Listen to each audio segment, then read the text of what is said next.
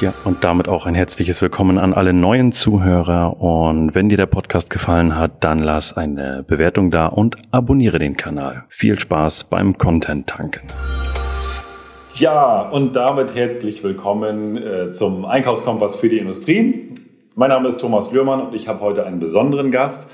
Das Thema Mobiles Arbeiten in Deutschland ist ja, ja seit der Corona-Krise noch verstärkt dazu bekommen, aber auch weit vor der Corona-Zeit war das natürlich auch schon in vielen Unternehmen ein Thema. Da gibt es natürlich sehr, sehr viele Herausforderungen und da ist es immer wichtig, gut beraten zu sein, auch gerade als Einkäufer.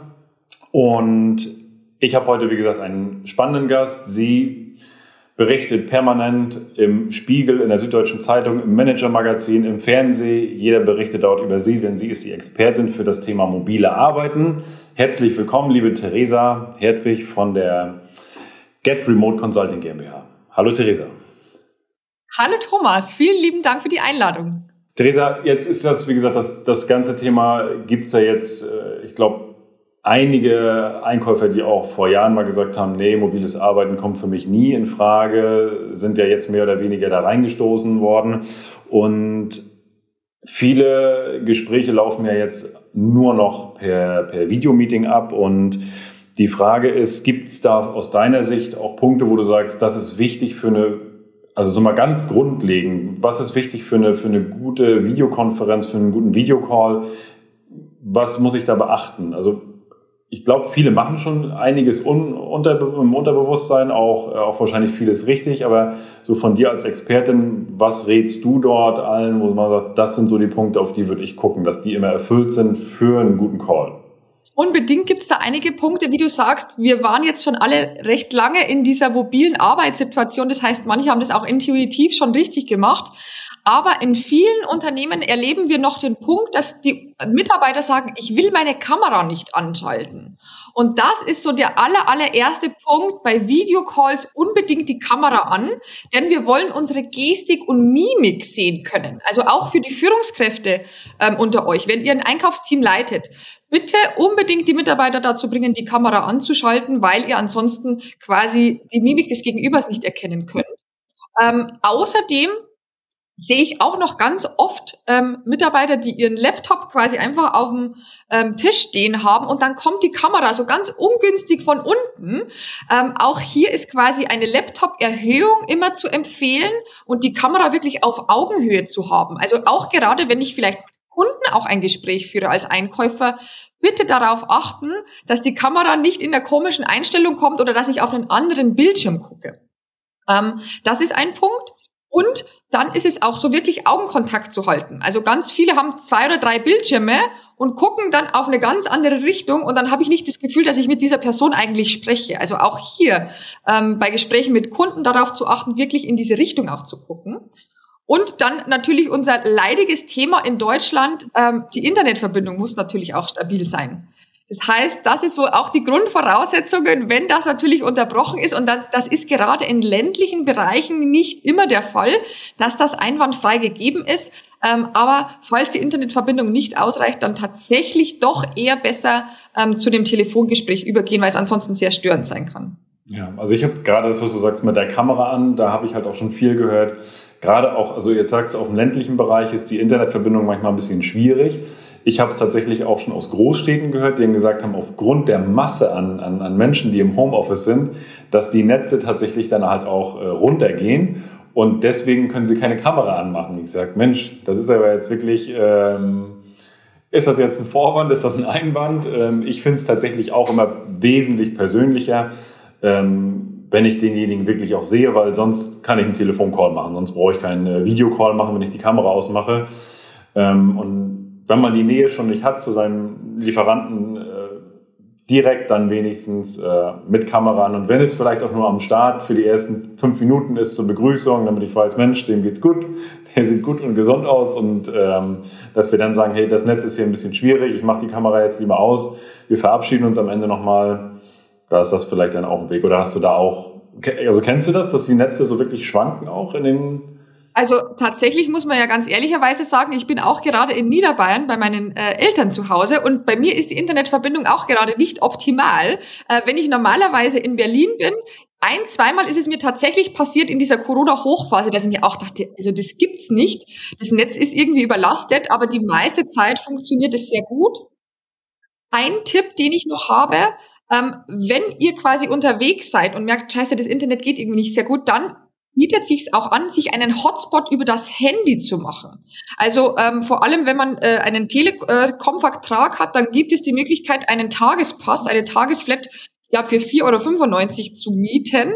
Ähm, und so mache ich mir dann manchmal, wenn die Internetverbindung über das WLAN zu schlecht ist, tatsächlich über, den, über das Handy einen Hotspot, um das dann ähm, stabil zu bekommen. Aber dein Tipp war auch super, vielleicht einfach zu Beginn das Bild anzumachen und zwischendurch dann aus. Ähm, was auch noch ein Tipp ist, gerade wenn man als Führungskraft arbeitet oder auch dann mit ähm, vielleicht einen äh, Vortrag hat oder auch ein Kundengespräch, wenn nur man selbst, also der Vortragende, die Kamera anhat und alle anderen haben die Kamera aus, es ist ein ganz, ganz merkwürdiges Gefühl, weil man das Gefühl hat, in eine Blackbox zu sprechen. Also ähm, wenn man der Präsentierende ist, dann braucht es immer ein paar Leute, die die Kamera anhaben, damit ich quasi sehen kann, okay, zieht einer gerade die Augenbraue hoch und dann kann ich darauf reagieren. Ähm, das heißt, entweder gehen dann wirklich alle in eine Telefonkonferenz über, aber nur eine Person, die spricht äh, mit Kamera an, ist zu wenig. Ja, das also ich habe auch, ich muss in dem Moment, wenn ich ein wenn ich eine größere, wenn ich einen größeren Videocall habe, dann möchte ich auch sehen, wie ist die Reaktion, wie ist die Reaktion meines Gegenübers, wie findet ihr das jetzt? Äh, wenn auf einmal alle die Augen verdrehen, dann weiß ich, okay, ähm, was gibt's für ein Thema? War was falsch jetzt? Äh, oder kann da noch mal reingehen? Ne? Und das ist eigentlich für mich der Vorteil auch eines Videocalls, weil sonst, wie gesagt, dann geht's wirklich auch ähm, per normal Telefonkonferenz, ja. Ganz genau. Aber das ist tatsächlich etwas, was trotz dieser langen Corona-Phase jetzt bei vielen Unternehmen noch üblich ist. Ich habe letztens einen Vortrag ge äh, gehalten in einem relativ großen Unternehmen und dann hatten die auch wirklich alle die Kamera aus und ich habe eine halbe Stunde Vortrag gehalten und ich wusste zwischendurch gar nicht, ist da überhaupt noch irgendwer? Also es hätte auch die Internetverbindung abbrechen können und ich rede einfach weiter und das ist ein ganz, ganz merkwürdiges Gefühl. Und so geht's vielen Führungskräften oder auch vielen Geschäftsführern wenn das quasi nicht in der Kultur verankert ist. Deshalb einfach wirklich ganz klar sagen, liebe Mitarbeiter, wenn ihr mobiles Arbeiten nutzen möchtet, dann schaltet ihr die Kamera an und wer das nicht möchte, der kann sehr gerne ins Büro kommen. Weil da sehen wir uns ja auch. Gute Grundregel. Also Kameras immer an. Definitiv, ja. Gibt es da von den von Kamera, also rein rein von der Technik, sag ich mal, Mikrofon, äh, Kamera, ist das Sagst du da die einfache Logitech-Kamera äh, von Amazon für 60 Euro Pasta oder äh, doch eher separates Mikrofon, separate Kamera oder ist das egal? Ganz egal ist es nicht. Es kommt immer natürlich darauf an, wie die Hardware-Ausstattung ist. Ähm, Apple-Geräte haben von Haus aus oft schon sehr gute ähm, eingebaute Mikrofone und Kameras. Ähm, wenn man im Windows-Bereich unterwegs ist, dann empfiehlt sich schon eine, also die Logitech Brio ist, ist so meine, meine Lieblingskamera.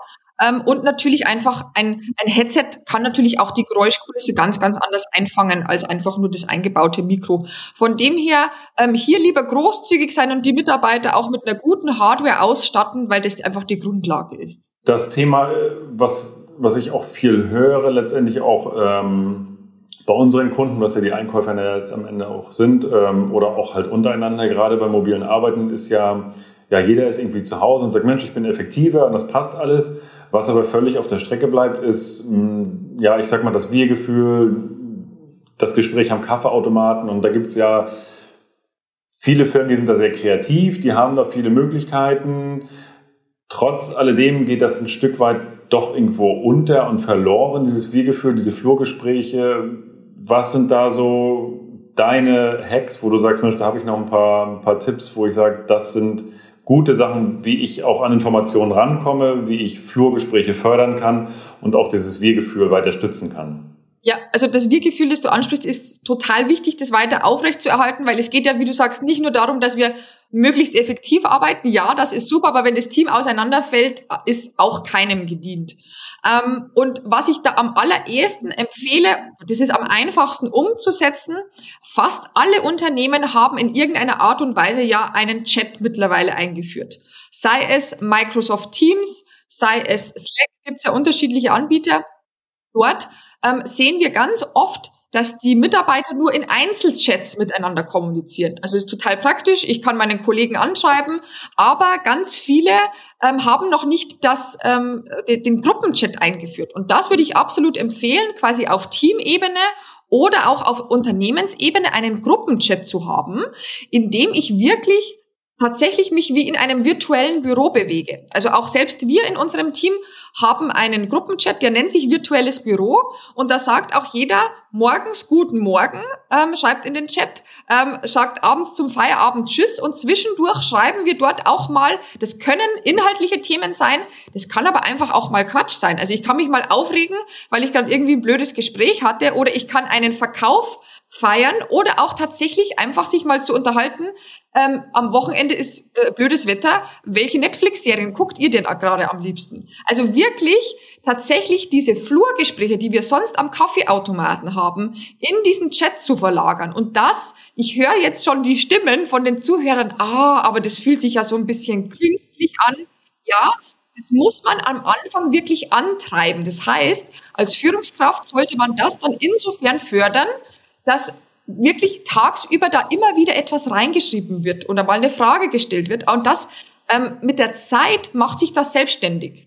So, das heißt, es darf quasi natürlich nicht ähm, äh, dann ein, ein, ein Friedhof sein und es tauscht sich niemand aus, sondern am Anfang muss man das ein bisschen ankurbeln als Führungskraft und dann machen das die Mitarbeiter sehr, sehr gerne. Okay, ich glaube, das ist ein ein gutes Tool, um wirklich auch alle mitzunehmen. Also sagst du dann halt auch, also nicht nur die Leute, die zu Hause sind, sondern wirklich auch das ganze Unternehmen, also dass die, die im Unternehmen sind und auch mobil arbeiten, auch wirklich dort ähm, die gleiche Kultur haben, dass man nicht nur sagt, ja, nur die, die, die zu Hause sind, schreiben, sondern wirklich alle schreiben, ja? Genau, wirklich alle schreiben. Also das ist ganz, ganz wichtig, dass auch, weil im Endeffekt die meisten Unternehmen gehen ja in diese hybride Arbeitsweise. Das heißt, ich habe zwei, drei Tage im Büro, zwei, drei Tage zu Hause. Und das wechselt ja. Das heißt, ein paar Leute der Belegschaft sind im Büro, ein paar sind zu Hause.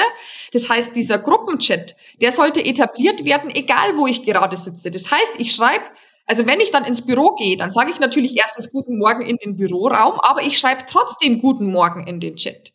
Und da schreibt man auch kurz rein, hey, äh, was wollen wir denn heute Mittag essen? Ähm, das heißt, auch die Leute im Büro können sich über den Chat abstimmen, was, was essen wir denn heute zu mittags? Und dann sind die anderen quasi so ein bisschen mit dabei.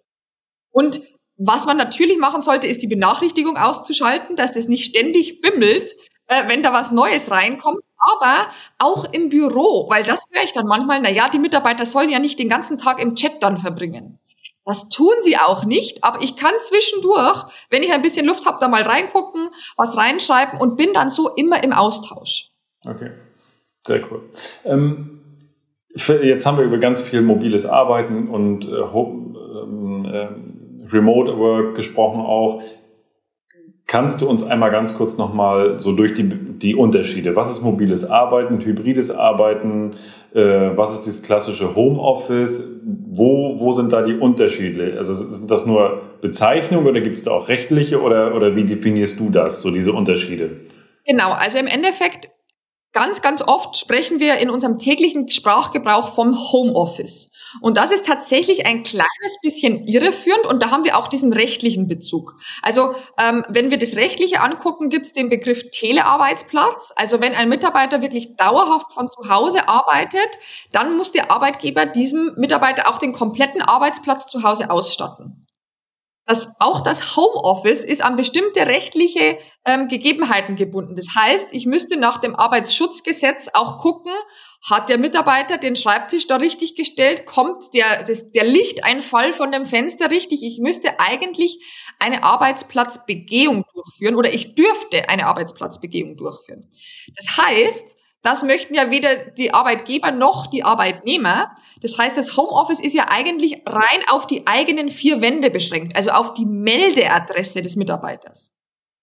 So, und wenn wir von mobilem Arbeiten oder Remote Work sprechen, dann kann das jeglicher Arbeitsplatz außerhalb des Büros sein. Also das muss, das kann unter anderem das Homeoffice sein, das kann aber auch ein Coworking Space sein.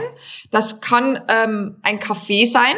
Das kann der, die Wohnung von dem Partner in der anderen Stadt sein. Also im Endeffekt ist der Begriff mobiles Arbeiten und Remote Work viel, viel weiter gefasst. Ähm, und wir haben auch bisher zumindest keine rechtliche Definition des Begriffs mobiles Arbeiten. Deshalb ist es in den meisten Arbeitsverträgen sinnvoll, nicht Homeoffice reinzuschreiben, sondern tatsächlich, wenn ich den Mitarbeitern diese Flexibilität gewähre, das Kind auch mobiles Arbeiten zu nennen. Das ist natürlich nochmal ein großer, also jetzt ist die Frage, wann ist was vielleicht erforderlich? Es gibt ja, also ich denke jetzt nochmal so an Buchhalter zum Beispiel. Wenn ich da jetzt sage, mobiles Arbeiten und die sitzen mm, im Coworking, wo dann noch irgendwie links und rechts vielleicht noch welche rübergucken über vertrauliche Zahlen. Wie, gehst, wie denkst du darüber, respektive welche Erfahrungen hast du da gesammelt? Oder ist das da überhaupt sinnvoll, dass man da sagt, mobiles Arbeiten oder sagt man da, nee, ganz klar, Homeoffice, du hast zu Hause dein, dein Büro, das muss abgeschlossen sein, was sind sensible Daten? Oder ist das heutzutage, wo man sagt, egal. Also wir sind alle offen und ähm ja, also das ist ein ganz, ganz guter Punkt. Wir sind tatsächlich gerade in einem großen Unternehmen, wo wir einige Steuerberater auch mit dabei haben. Ähm, und da gibt es natürlich ganz andere datenschutzrechtliche Punkte, als wenn ich jetzt, ich sag mal ganz klassisch in einem IT-Unternehmen in der Marketingabteilung arbeite. Ja, da gibt's auch sensible Daten, aber die sind nicht so sensibel. Das heißt, es gibt durchaus Unternehmen und vor allem Berufsgruppen, die an bestimmte rechtliche Rahmenbedingungen gebunden sind, wo der Datenschutz nochmal viel, viel stärker zum Tragen kommt und wo es dann auch wirklich wichtig ist, einen abgeschlossenen Raum zu haben. Also wo ich wirklich sagen kann, die Daten sind dort ähm, tatsächlich sicher Gleichzeitig ist es natürlich an einem bestimmten Punkt, muss man dem Mitarbeiter vertrauen und auch die Mündigkeit des ähm, des Mitarbeiters sozusagen ähm, sehen. Das heißt, schlussendlich bis ins letzte Detail kann ein Arbeitgeber das meistens nicht nachvollziehen. Das heißt, im Endeffekt müssen wir die Mitarbeiter aufklären, welche datenschutzrechtlichen Punkte müssen eingehalten werden, was sind die Regeln. Aber seien wir mal ganz ehrlich, Führungskräfte haben nicht jeden Tag Zeit, quasi die Mitarbeiter abzuklappern und dann zu gucken, ob sie es auch wirklich tun. Und deshalb kommt natürlich so eine gewisse Gefahr natürlich mit dem, mit, mit, mit dem mobilen Arbeiten. Und deswegen müssen wir noch viel mehr miteinander kommunizieren und klar machen, was sind die Do's, was sind die Don'ts. Also der einzige Punkt, Vertrauen, Datenschutz, also datenschutztechnisch muss man wirklich gucken, ob es möglich ist überhaupt. Klar, was der Mitarbeiter am Ende des Tages macht, aber zumindestens, wenn es der Datenschutz zulässt, dann wäre deine Empfehlung, macht mobiles Arbeiten, also rein vertraglich. In dem Moment kann der Mitarbeiter halt auch ähm, von jedem Ort der Welt arbeiten und beim Homeoffice dann an einem klar definierten Ort. Genau. In der Theorie kann der Mitarbeiter von jedem Ort der Welt arbeiten. Tatsächlich haben wir hier auch wieder rechtliche Rahmenbedingungen. Innerhalb von Deutschland ist das überhaupt kein Problem. Ähm, jetzt gibt's natürlich auch so Leute äh, wie ich persönlich auch, die sehr, sehr gerne reisen, die dann auf die Idee kommen, na ja, dann könnte ich doch, wenn ich den Spanienurlaub mache, auch dann noch zwei Wochen länger bleiben und von dort arbeiten. Da kommen wir schon in steuerrechtliche Probleme und auch in versicherungstechnische Probleme. Das heißt, die meisten Unternehmen sagen, ja, mobiles Arbeiten, aber innerhalb der deutschen Landesgrenzen. Ähm, ich weiß, dass sehr, sehr viele Arbeitgeber, denen wäre das egal. Die würden sagen, okay, kannst du durchaus auch von Mallorca einen Monat arbeiten, ähm, aber da haben, da müssten unsere Gesetzgeber noch nachziehen. Also wir sind gesetzlich noch quasi Anfang, äh, ähm, also schon noch, noch 100 Jahre zurück, unsere Arbeitszeitgesetze und all das. Die Mühlen malen langsam, deshalb, wenn wir rechtlich auf der ganz sicheren Seite sein wollen, sollte es innerhalb von Deutschland stattfinden. Ich kann als Arbeitgeber durchaus mal ein, zwei Wochen aus dem europäischen Ausland erlauben. Da geht's meistens noch. Ähm, aber ab drei Wochen wird's tatsächlich schon kritisch, denn wir haben mit jedem einzelnen Land ein anderes Steuerabkommen. Das heißt, die HR-Abteilung müsste quasi herausfinden, in welchem Land man wie lange arbeiten darf, ohne dort steuerpflichtig zu werden. Also du siehst schon, da kommen wir in Konstrukte, die auf einmal wow. mega kompliziert werden. Wahnsinn. Das, das, das, wusste ich selbst noch gar nicht, weil ich habe tatsächlich auch im Bekanntenkreis jemand, der gesagt hat, ach Mensch, ich war im Urlaub. Oder nee, das war anders. Die waren äh, Lockdown. Und dann hat sie gesagt, ach, ich hau ab. Ich, äh, dann kann ich auch, bevor ich jetzt hier zu Hause sitze und hier Lockdown, dann fliege ich nach, ich glaube, Griechenland oder so, oder ich weiß nicht, Griechenland oder Dubai, fliege ich da und arbeite von da aus. Aber dann ist ja wirklich Obacht, also wenn das länger als zwei Wochen geht, dann alles klar Genau, also man muss natürlich auch sagen, ne, ganz leise jetzt, wo kein Kläger, da kein Richter. Ähm, ich habe das selbst, also als ich, ich habe ja 2018 das Unternehmen gegründet, als ich selbst noch angestellte Führungskraft war, habe ich auch durch, durchaus mal sechs Wochen aus Thailand gearbeitet. war aber halt einfach mit meinem Arbeitgeber damals so eine, einfach beide Augen zu und ähm, so, hat, hat niemand angeklagt, also gab es auch keinen Ärger, aber rein, wenn wir compliant unterwegs sein wollen, und das wollen die meisten Unternehmen, dann maximal zwei Wochen aus dem Ausland. Jetzt hast du äh, in, in Thailand gearbeitet. Wie kam das dazu? Also hast du gesagt, dass auch ich arbeite jetzt aus Thailand. Ähm, war das von vornherein klar oder, hast, oder wolltest du es ausprobieren oder wie kam das mit Thailand? Genau, das, das kam im Endeffekt so. Ähm, ich habe quasi, wie man auch hört, komme ich ja ursprünglich aus Bayern, ähm, habe dann in Berlin gearbeitet und wollte aber meine Familie in Bayern sehen ähm, und habe mir da immer eine Woche Homeoffice aus Passau herausgehandelt und es hat aber so gut funktioniert für ein Jahr. Ähm, und ich hatte immer schon sehr viele selbstständige Freunde und Unternehmer. Und die können das natürlich machen. Die können ihren Arbeitsort frei bestimmen. Und die haben dann beschlossen, sechs Wochen nach Thailand zu gehen. Und dann bin ich halt einfach zu meinem Chef und meinte so, wenn das so gut aus Passau klappt, warum nicht auch aus Thailand? Und er hatte kein wirkliches Argument dagegen und hat mich deshalb dann äh, damals gehen lassen. Und es hat einwandfrei funktioniert. Ich habe die Zeitverschiebung mit einberechnet. Also technisch ist das einwandfrei möglich, aber unsere gesetzliche Lage ähm, ist noch nicht so weit. Da bin ich tatsächlich auch immer wieder im Bundestag zum Austausch, weil die Gesetze müssen sich anpassen. Denn es machen sehr, sehr viele Leute die einfach quasi sagen, wir machen das jetzt einfach mal. Ähm, aber ja, ich glaube tatsächlich, dass sich in den nächsten fünf bis zehn Jahren hier auch gesetzlich noch einiges ändern wird oder ändern muss, weil sich die Realität verändert hat. Absolut. Gucken wir mal, was die neue Ampel da für uns baut. Genau. so von den grundsätzlichen ähm, Herausforderungen, die die Unternehmen haben bei der Einführung. Hast du da, wo du sagst, achtet mal wirklich auf diese Dinge, wenn ihr das einführt? Das eine, die technische Seite haben wir besprochen, Kamera an etc. Aber gibt es was, wo du sagst, so das sind wirklich so die Herausforderungen, die ich als Unternehmen beachten sollte, damit ich jetzt halt nicht irgendwo was einführe, weil viele, bei vielen schleicht sich das ja auch so ein, ja, nimm mal einen Computer, setz dich mal zu Hause hin aber haben dann irgendwie kein System und äh, gibt es da von dir so ein paar Punkte, wo du sagst, ah, guckt auf die Dinge, dass, dass das wirklich auch funktioniert? Also was ein sehr großer Stolperstein ist, ist, ist, ist, ist das Thema Vertrauen. Also ähm, es, es gibt immer noch äh, viele Unternehmen, die einfach sagen, ach, wenn, die, wenn ich die Mitarbeiter nicht sehe, arbeiten die dann überhaupt oder machen die sich eigentlich einen faulen Lenz zu Hause? Ähm, das haben wir jetzt eigentlich durch die Corona-Phase gesehen. Die Produktivität ist nicht komplett eingebrochen, aber trotzdem gab es die ein oder anderen Missverständnisse natürlich. Ne?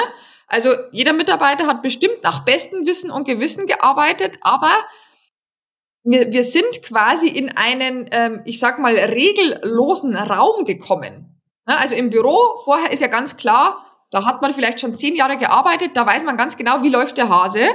Und jetzt sind auf einmal alle im Homeoffice und dann fehlt uns dieser Sehsinn. Das heißt, ich kann den Mitarbeiter nicht mehr sehen, wo befindet der sich gerade und dann geht die Fantasie so ein bisschen mit einem durch manchmal. Das heißt, ähm, Unternehmer, die sagen ja. Okay, also erster Punkt. Genau. Vertrauen. Vertrauen. So und dann liest man ja ganz häufig so in den Medien, ja, die Führungskräfte, die müssen ihren Mitarbeitern einfach nur vertrauen und dann passt es schon. So, aber das Vertrauen, das fällt halt nicht einfach so vom Himmel. Ne? Ähm, ganz oft ist es ja auch so, ich erreiche den Kollegen nicht und dann gibt's unterschiedliche Szenarien. Entweder derjenige ist gerade in einem Meeting, in einem Telefonat, aber wenn ich das nicht weiß und nicht sehen kann, dann könnte ich mir natürlich auch denken, ach, macht der gerade Mittagsschlaf, geht der gerade zum Einkaufen. So, und das passiert dann einfach. Das ist ganz menschlich. Okay. Ähm, so, und deshalb, das Thema ja? brichst, Vertrauen auch. Ähm, oder die Frage hatte ich nämlich aus dem Vorfeld nämlich auch nochmal, ähm, aber das passt vielleicht auch dazu. Gibt es auch Berufe oder Stellen, wo du sagen würdest, da würde ich das nicht empfehlen, ins mobile Arbeiten zu gehen? Oder sagst du, nö, kann jeder? Mhm. Also das ist tatsächlich der erste Punkt im Unternehmen zu gucken, sind überhaupt alle Stellen Homeoffice fähig? Ähm, und da gibt es natürlich die ganz klassischen, also wir sind auch oft im Produzierenden, ähm, zum Beispiel in der Lebensmittelindustrie, da gibt es ganz klar Berufe, wenn ich an der Maschine arbeite und im gewerblichen Bereich bin, dann kann ich gar nicht im Homeoffice arbeiten. Dann gibt es so, so Twitter-Positionen, wenn ich jetzt am Empfang arbeite und arbeite eigentlich am Computer, habe aber ganz viel Kundenkontakt, dann ist es tatsächlich auch manchmal schwierig, ähm, hier würde ich allerdings empfehlen zu gucken, ist es zumindest in Teilen möglich. Ne? Also dass jetzt eine ähm, Empfangsdame vielleicht nicht fünf Tage Homeoffice machen kann, ist ganz klar, aber vielleicht einen Tag die Woche wo sie sich mit der Kollegin abwechseln und es ist immer jemand da. Also dann zu gucken, wenn es kritisch ist, gibt es zumindest einen Anteil. Ähm, und dann gibt es, also es gibt eine Berufsgruppe, wo man tatsächlich gucken muss, und das ist sogar bei uns. Wir sind ja ein, ein komplett Remote-Unternehmen eigentlich, aber auch bei uns ist der Vertrieb im Büro. Und zwar, warum?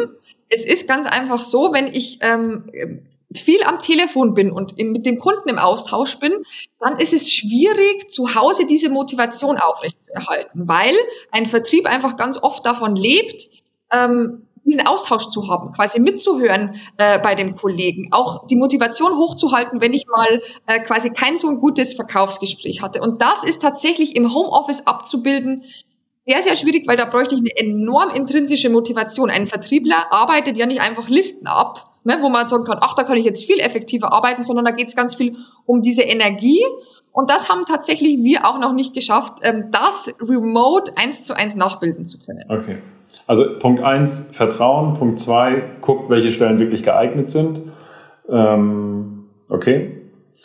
Und vom, vom Grundsatz her sagst du, mach das mal irgendwie alleine, wie es so funktioniert? Oder reicht da dieser Podcast aus, um das auszuführen? Oder sagst du, nee, ähm, macht's intern, macht's extern, holt euch Hilfe?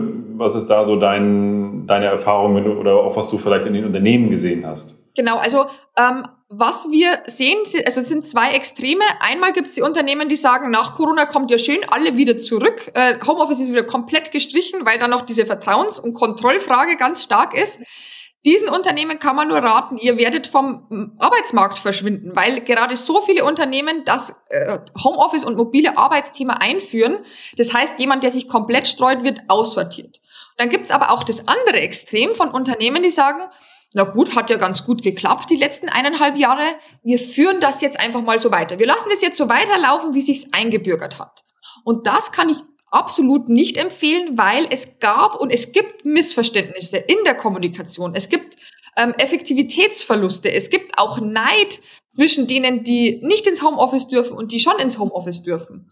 Und all das einfach weiterlaufen zu lassen und vor allem auch die Führungskräfte damit alleine zu lassen, ist nicht zu empfehlen. Denn auch die Führungskräfte haben gelernt, jahrzehntelang über Anwesenheit und Kontrolle zu führen. Und jetzt sollen die einfach von heute auf morgen ähm, so quasi laissez-faire und machen wir einfach mal und wir vertrauen. Das Vertrauen kommt einfach aus dem Herzen. So funktioniert's halt einfach leider nicht. Das heißt, sowohl die Führungskräfte als auch die Teams brauchen definitiv eine Unterstützung.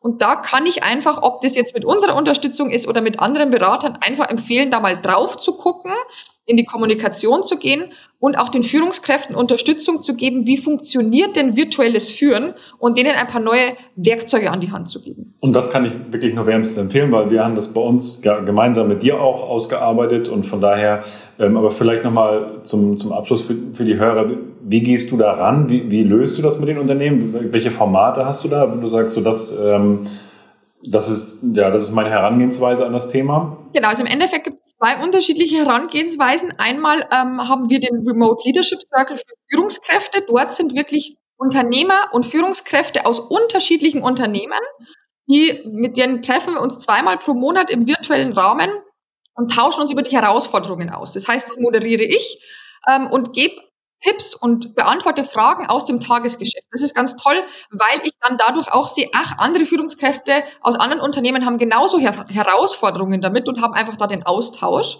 Das ist das erste Format und im zweiten Format gehen wir wirklich in das Unternehmen rein. Das heißt, es werden erstmal mit der Geschäftsführung die Leitplanken definiert, also welche firmenweiten Regeln gelten und im zweiten Schritt dürfen die Teams diese Spielregeln dann nochmal genauer ausdefinieren.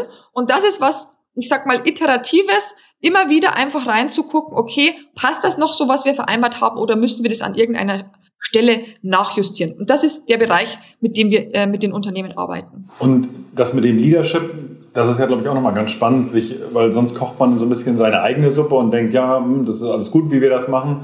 Ähm, siehst du da bei den Unternehmen auch wirklich so die immer die gleichen Probleme oder ist das wirklich querbeet oder sieht man schon irgendwo Gemeinsamkeiten? Also unabhängig von der Unternehmensgröße jetzt, sage ich mal. Mhm.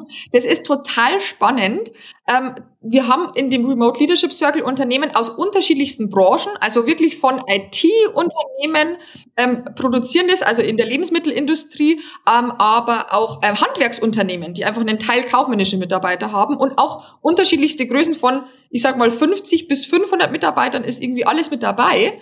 Und es ist immer total spannend, weil alle sagen, das gibt's doch nicht, dass ihr die gleichen Herausforderungen habt. Also die Themen sind durchaus ähnlich, sei es das Wir-Gefühl, sei es die Kommunikation ähm, oder sei es auch wirklich die, ähm, die Tools richtig zu nutzen. Denn das hatten wir ja vorhin, ne? Technik ist die Grundsache, aber wie gehen wir denn mit diesen Tools um? Und da ist es oft ähm, häufig total spannend. Ich kann dann natürlich Impulse mit reingeben, aber ganz oft helfen sich die Teilnehmer untereinander ähm, weil wenn jemand eine Frage hat, ähm, nicht nur ich darauf antworten kann, sondern auch die anderen Führungskräfte und so diese Best Practices einfach unternehmensweit quasi ausgetauscht werden können. Ja. Das ist, glaube ich, nochmal sehr, sehr wertvoll. Also wir kennen das ja auch aus anderen Netzwerken, wo man sich halt regelmäßig trifft und austauscht. Und ich glaube, hier im Schwerpunkt zum Thema mobilem Arbeiten ist das, glaube ich, nochmal sehr wertvoll, auch vielleicht auch gerade für kleine Unternehmen. Aber wir haben ja gerade gehört, dass egal ob kleines Unternehmen oder großes Unternehmen, irgendwo haben sie doch alle die gleichen Herausforderungen. Aber auch da zu gucken, wie kann, ja, was kann ich von den anderen lernen und ähm, um nicht einen Fehler nochmal zu machen, um einfach die Abkürzung zu gehen, ja. Wir werden alles um das Thema mobiles Arbeiten, Get Remote natürlich verlinken. Du hast auch ein Buch geschrieben und bist, glaube ich, auch schon bei der nächsten Auflage dabei. Kannst du dazu was sagen? genau. Ähm, ich habe ein Buch geschrieben, ähm, das ist rausgekommen im Gabale Verlag, das heißt 360 Grad Remote Work. Das ist wirklich ein ganz kurzer, knapper Ratgeber. Es steht drauf, man kann es in 30 Minuten lesen. Das ist ein bisschen sehr großzügig. Also 60 Minuten sollte man schon einplanen, aber da ist das Wichtigste in Kürze zusammengefasst. Ähm, und gerade habe ich das zweite Buch fertig geschrieben. Das ist beim Verlag und erscheint dann im Frühling. Da ähm, ist das Spannende, dass ich noch viele Unternehmen ähm, interviewt habe, ähm, sowohl äh, auch große Unternehmen, Otto und VW, habe ich die HR-Abteilung ähm, quasi interviewt. Wie führen die hybrides Arbeiten ein. Das heißt, in dem Buch kann man so Sneak Peek Previews bekommen, okay, wie machen das andere Unternehmen und was könnte ich mir da vielleicht herausnehmen. Genau, das wird ab äh, Frühling dann erhältlich sein. Und wenn es, wenn ich äh, das noch richtig in Erinnerung habe, dann hast du auch ähm, einen meiner Vorbilder ähm, und Idole dort interviewt, den Wolfgang Grupp. Stimmt? Ja, Stimmt ja, das? genau. Also ich wollte natürlich auch, also ich meine, ich bin Fan von mobilem Arbeiten und ich wollte das Buch jetzt nicht zu einseitig gestalten. Ähm, und deshalb wollte ich auch eine Stimme mit aufnehmen, durchaus von Kritikern, weil man muss ja nicht alles immer nur durch die rosarote Brille sehen. Und genau, ich habe Wolfgang Grupp angeschrieben, denn in den Medien ist er ja zu dem Thema sehr präsent und sagt ganz klar, nein, bei uns gibt's kein Homeoffice. Ähm, und deswegen habe ich ihn gefragt, ob ich ihn für das Buch auch interviewen darf und hatte ähm, ja über eine halbe Stunde Zoom-Call mit Wolfgang Grupp persönlich und er hat mir einen Einblick gegeben, warum es das bei ihm nicht gibt. Ähm, und er hat ganz klar die Aussage getroffen, solange nicht alle Konkurrenten Homeoffice anbieten und er quasi in die Knie gezwungen wird, das anzubieten, wird es das bei ihm einfach nicht geben. Und das sei ihm auch gegönnt. Ne? Also jeder Unternehmer darf natürlich entscheiden, ähm, was er oder sie in, in seinem Unternehmen Unternehmen haben möchte, aber war total spannender Austausch mit Wolfgang Krupp dazu, genau. Also es lohnt sich auf jeden Fall, Theresa mal äh, zu folgen, denn das Buch, wie gesagt, kommt dann im Frühling 22 raus und ähm, das ist echt spannend, auch was die großen Unternehmen, die großen Konzerne da wirklich machen. Ähm, Soziale Medien, wie finde ich dich da? Facebook, Insta, LinkedIn? Genau, am, am besten tatsächlich auf LinkedIn. Unter Theresa Hertwig auf meinem privaten Profil bin ich da sehr aktiv zu diesen Themen. Ähm, dort gerne vernetzen und dann kriegt ihr immer wieder so kleine Impulse ähm, in, in unseren Posts. Genau. Packen wir den Link auch mit rein in die Show Notes und dann könnt ihr euch direkt mit äh, Theresa verlinken und äh, ihr folgen. Auf jeden Fall ein spannendes Thema. Liebe Theresa, vielen lieben Dank für, ja, für das Interview heute. Ich wünsche dir natürlich jetzt ähm, ja, maximale Gesundheit und ähm, freue mich auf unser nächstes Treffen. Alles Gute für dich. Perfekt. Ich danke dir, dass ich äh, mit dir in deinem Podcast darüber sprechen durfte.